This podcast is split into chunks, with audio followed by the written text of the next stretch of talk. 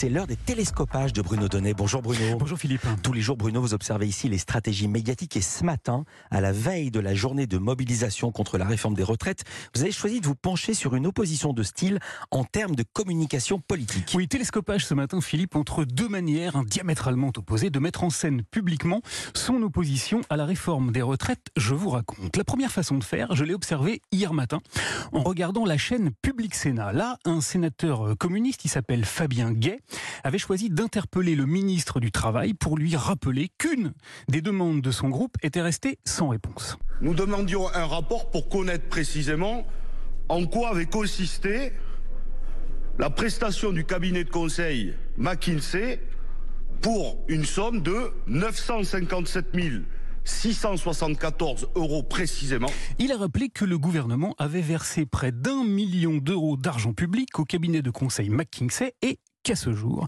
personne n'avait encore pu lire ce que contenait ce rapport, qu'on ne savait pas s'il avait eu la plus petite utilité et, il a précisé sa question. En quoi a consisté donc le montant de cette prestation indiqué retraite pour 957 674 euros.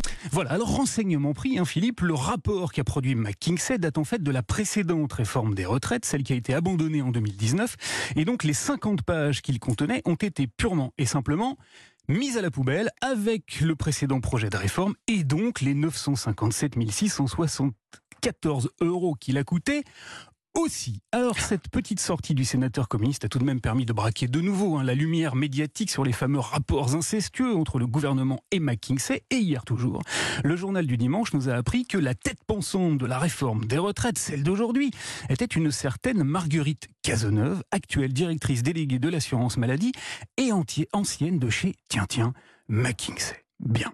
Voilà donc pour la première façon, celle qui consiste à bosser et à soulever des lièvres, de mettre en scène son opposition politique. Et la deuxième façon de faire maintenant, Bruno, vous l'avez découverte hier encore, mais en consultant les réseaux sociaux. Oui, sur Twitter précisément, où le Benjamin de nos députés à l'Assemblée nationale, l'insoumis Louis Boyard, s'est fendu d'une petite vidéo dans laquelle il a commencé par poser une question. Bon, le 7 mars, on fait quoi? Il a ensuite rappelé un élément de contexte? Le 7 mars, toute la France sera bloquée contre la réforme des retraites. Puis il a fait part escalité de jeunes de son souhait. Et parce que cette réforme nous concerne nous aussi les jeunes, on s'attend à ce que tous les lycées et toutes les universités soient bloqués contre la réforme des retraites. Voilà, alors jusque-là tout était relativement classique. Hein. Un député d'opposition demandait à la jeunesse de s'opposer. Toutefois, la forme de la contestation qu'il appelle de ses voeux a commencé à beaucoup m'intéresser. C'est pourquoi on lance le hashtag Blocus Challenge. Postez vos plus belles photos de blocus de lycée et d'université. Car Louis Boyard demande plus qu'un blocage, il réclame des images du blocage, c'est-à-dire une mise en scène postable, diffusable, instagrammable de la contestation. Comme si